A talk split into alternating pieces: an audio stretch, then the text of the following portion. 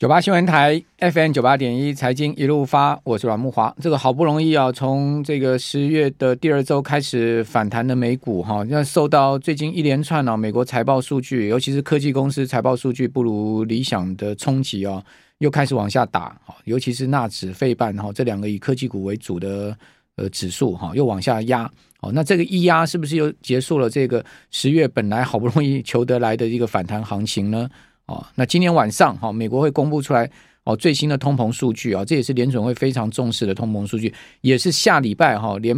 准会召开最新一次利率决策会议之前最重要的一个参考数据，就是 PCE 了哈，就是呃消费者的支出的物价指数。那 PCE 能不能如预期般的往下掉呢？哈，那会不会有助于美股的呃这个走势呢？哈，就看这个数据今天晚上公布的情况了哈。那现在目前盘前台股是。台指其实上涨，有这个将近三十点哈，由黑翻红的一个行情啊。不过美国的三大电子盘仍然是在盘下的状况。那如果说这个短线行情能止稳，当然就有助于中线筑底哈。那中线如果能筑底，就有助于长期的多头的这个架构了哈。就是说从空转多的架构，因为我们都知道股票市场是要这样子的，就是你一定要短线要能。这个见低点之后呢，中期筑底，中期筑底完之后呢，才能有一个长多行情出现。好，它一定是这样的一个顺序的。好，这个这个顺序是无法避免的。好，所以短线至少要看到止跌，然后呢，中线筑底，然后长线就翻多，这样是一个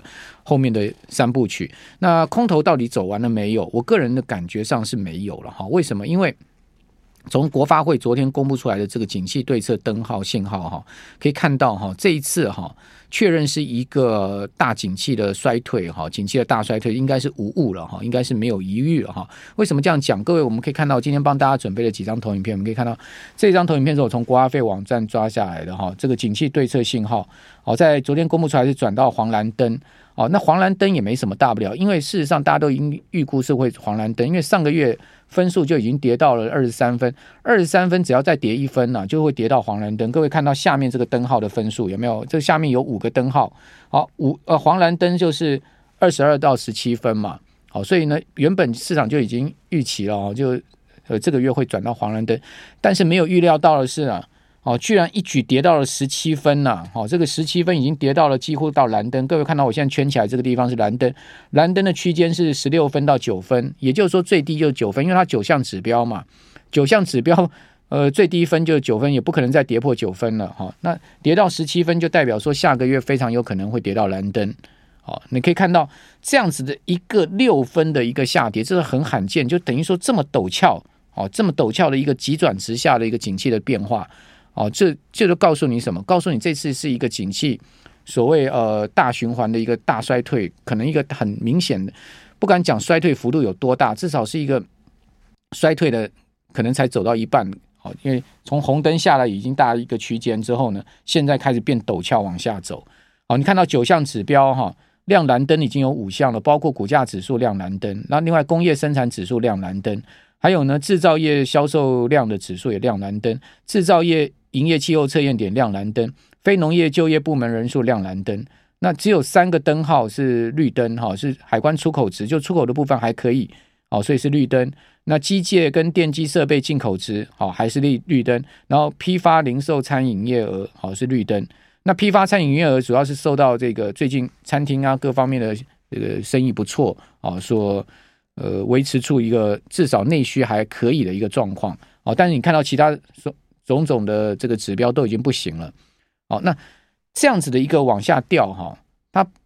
告诉你就是说整个景气目前还在一个急坠的阶段，好，那景气急坠跌到十七分结束了吗？哦，股票就就这样在这个地方就短期见低，然后中期筑底，长期回升了吗？那当然就是太乐观了嘛，对不对？我们就是就整个数据来说话，就总体经济指标告诉你这样的状况。另外，国发会也同时公布出来这个领先指标。哦，大家可以看到，领先指标从去年第四季转折向下，就一路往下滑哦。哦，到昨天公布出来的数字呢，哦是到九十六点零六，九十六点零六呢，较上个月又跌了将近一趴。那这个领先指标里面的分项的指数哈，各各个分项的观察的指标全部几乎都往下，只有一个实质半导体的进口设备进口值是往上，这是只要靠台积电嘛？就讲白话，就这个。半导体设备就是靠台积电一家在撑了，其他的都不行了。那营业气候测制造业的营业气候测验点往下，哦，外销订单哦往下，股价指数往下，建筑物呃建筑物开工楼地板面积往下。然后 N1B 往下，好，N1B 跟 M2 又死亡交叉，这是今年第二次死亡交叉，应该已经确认了。N1B 跟 M2 的死亡交叉是确定了、确立了哈，所以往下走了，然后，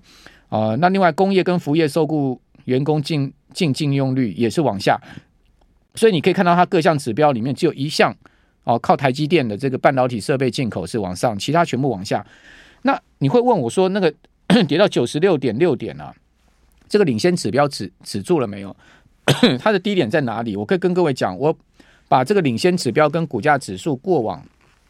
从一九九零年到现在一个这么长期的时间，把它对照出来，你会发现啊，领先指标啊跟股价见底的几乎是同一个时间，就是它非常同步哦。怪不得它叫做领先指标，因为股价指指数也是非常领先的这个指标。你比如说啊，股价不是总体经济指标，当然是总体经济指标。你没如果不是总体经济指标，为什么景气对策信号跟呃领先指标都会把股价指数纳入在里面，作为一个呃所谓。呃，评量的一个标准呢，好一个分项的标准呢，所以股价指数非常准确的哈，就是说景气它都领先景气的哈，所以领先指标也是领先景气的，所以你可以看到它是两个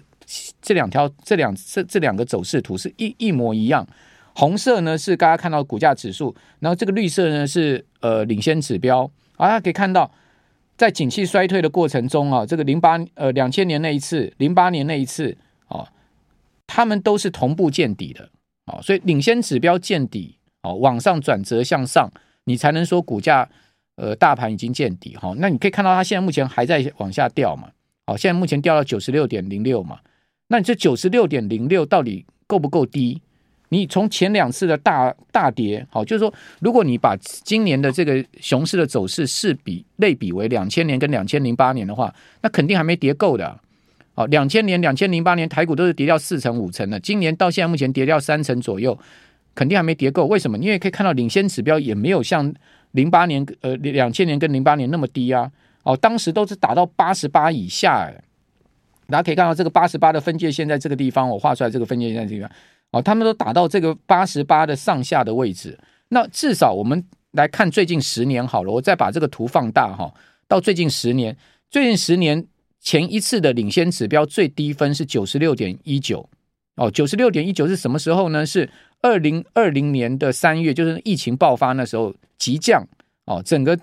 呃领先指标打到了一个低档的九十六点一九之后，很快速就往上拉了哈，就做一个 V 转了，往上拉。大家可以看到这一次哦，我们已经跌破了哈，我们昨天公布出来数字已经跌破了疫情以来最低点，换言之，这是十十年来最低了。那十年来最低，我们再对照这张图上一张来看，那肯定这一次就是类比两千年跟两千零八年的所谓景气大大崩退了。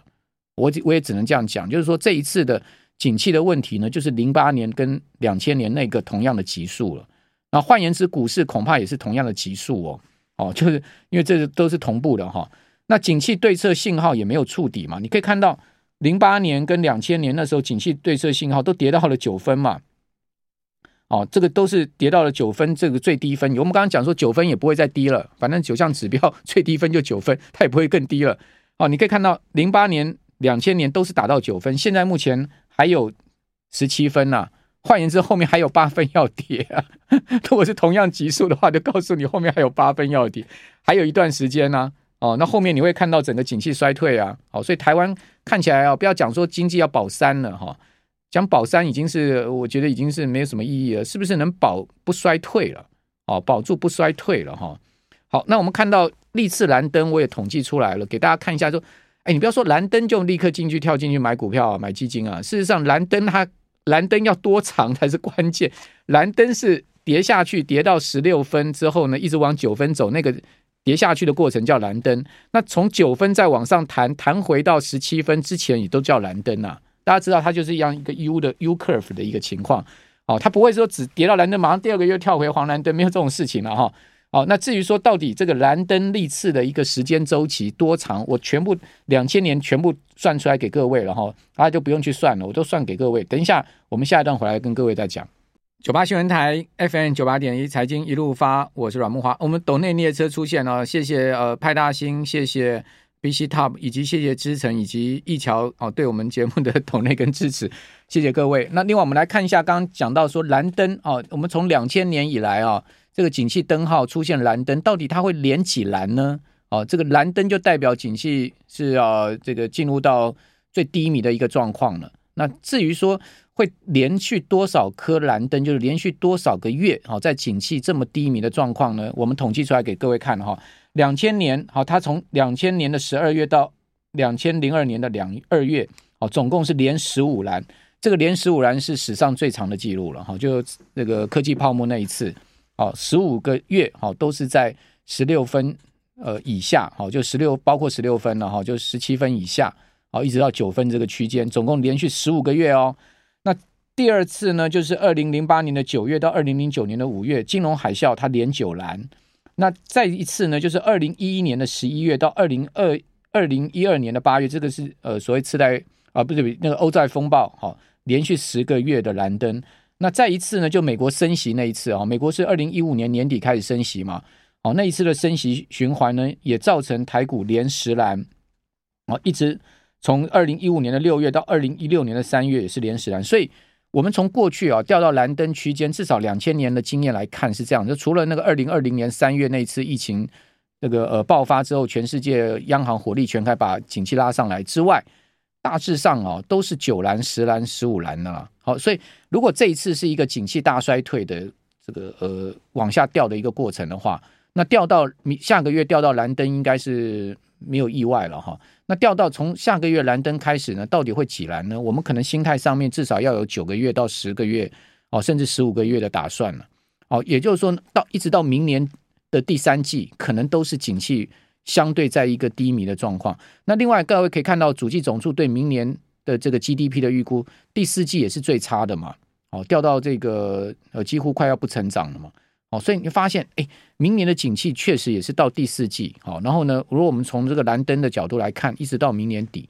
那那换换言之，就明年一整年还是一个呃股市的空头年吗？哦，那我觉得这个可能性也不能排除了。哦，我们刚刚不是有讲吗？哦，股票市场总是有三个阶段的下跌嘛。第一阶段，我我讲的这个大熊市哈，如果这一次真的是两千年、零八年那种哦，台股会跌掉四十趴到五十趴这个区间的一个大熊市的话。哦，那现在目前跌三十几趴，当然还有一段嘛。那如果是这样，我当然我不是说一定是这样，我只是说，如果我们现在推敲是这样的一个最坏情况的话，那这样子一个大熊市通常有三个阶段三部曲。第一个第一阶段跌是跌什么？跌所谓的泡沫修正，也就是说，这种大熊市都是先前经过一个大牛市涨很多之后呢，它超涨了之后会有一个所谓的泡沫修正。比如说台积电到六八八。哦，当时的市值达到十八兆台币，换算美元的市值呢，进到全世界前十大公司。哎，你说台积电真的有这么好，会进到世界前十大市值公司吗？那台积电到六八八是不是一个泡沫？甚至外资看到台积电看到什么一千块这种数字都出来，当时所有投资人都认定台积电要继续涨到七百甚至八百，每个人都这样想嘛，很多人都这样想嘛，不然讲每个人，很多人这样想，那是不是就是一个所谓？呃的泡沫的爆爆裂，好，就是说涨太多。过去三年台积电涨这么多，台积电从三十几块起涨的。如果你看，呃，台积电真正起涨的最前端是三十几块，哎，三十几块涨到六八八，哎，那怎么没有人去看三十几块那时候的台积电呢？哦，所以你如果说从三十几块来看，它这第一段台积电下跌，就是所谓的估值的呃这个泡沫的修正，就超涨之后的修正。它现在目前台积电在跌什么？跌到三百七十块这个地方，跌在什么？它就跌所谓的。呃，这个基本面的修正嘛，就估值的修正，本益比的修正，所以现在大家就把台积电回去看十倍本益比了嘛，哦，不去看那二十倍的本益比了嘛。以前大家讲二十倍本益比，台积电二十三倍本益比正常啦，这么好的公司，成长性这么棒的公司，全世界最大的这个呃，就半导体公司，哦，以市值来讲，全世界 number one 半导体的市值的公司。啊，这个晶圆代工市占率最大的公司，全世界高阶晶片、高阶制成百分之九十这个制造的这个市占率在台积电，这么好的公司，怎么会没有二十倍的本益比呢？怎么会没有二十三倍的本益比呢？哦，所以台积电的这个本益比的估值一算下来就七百块嘛。那现在回过来，现在他看什么？看台积电十倍本益比啊，十倍哦，估明年如果是这个 EPS 三十七块的十倍本益比，就刚好三百七嘛。就就回过来，就是现在目前台积电在跌跌什么？跌估值的修正了嘛？哦，这个是第二段跌，第三段在跌什么？我跟各位报告，我跟各位讲我的经验，第三代第三段股市通常跌跌那所谓的恐这恐所谓黑天鹅跟恐慌情绪的放大，你就这个世界就是这么奇怪，在股市经过大跌一段之后呢，它最后还会再给你爆发一些莫名其妙的事情，然后呢，让所有投资人都心死了，让所有投资人都 都都躺平了，没有人再乐观了，诶，那股市就真的见中期低。中呃短线就不不再见低，然后中期筑底，然后长期回升了，就会这样子。有谢谢 Casey 的抖内，好，所以在这样状况之下，台积电真的跌完了，我也打一个问号啊。另外，从整个大景气循环的部分，我再给各位看另外一张图，这是这个礼拜很重要的一个新的变化。就这个礼拜才出现的状况哦，就是之前联准会主席鲍尔一直在跟大家讲，哎呀，不要去看那什么两年期跟十年期国债殖率的倒挂了，那个那我们都不看那个，我们联准会都看那三个月国库券的殖利率跟十年期美债殖率之间的关系了。鲍尔那时候在讲的时候，我记得那时候三个月期的国库券的殖率好像才两趴多吧，好一趴多两趴多吧，我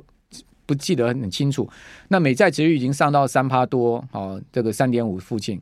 好，那时候远远都没有想到会这么快倒挂。哎，这个礼拜出现了。各位看到我现在这张图，这张图上面呢，这个蓝色线是美国十年期公债殖利率，那红色线是美国三个月国库券的殖利率。你看，看到美国三个月国库券殖率最新的哈是在四点零七，那十年期国债殖率跌到三点九四，好，从四点三跌下，跌蛮多的哈，跌到三点九四，这两个出现倒挂，哎，哦，是负的零点一三呢，等于说。三个月期了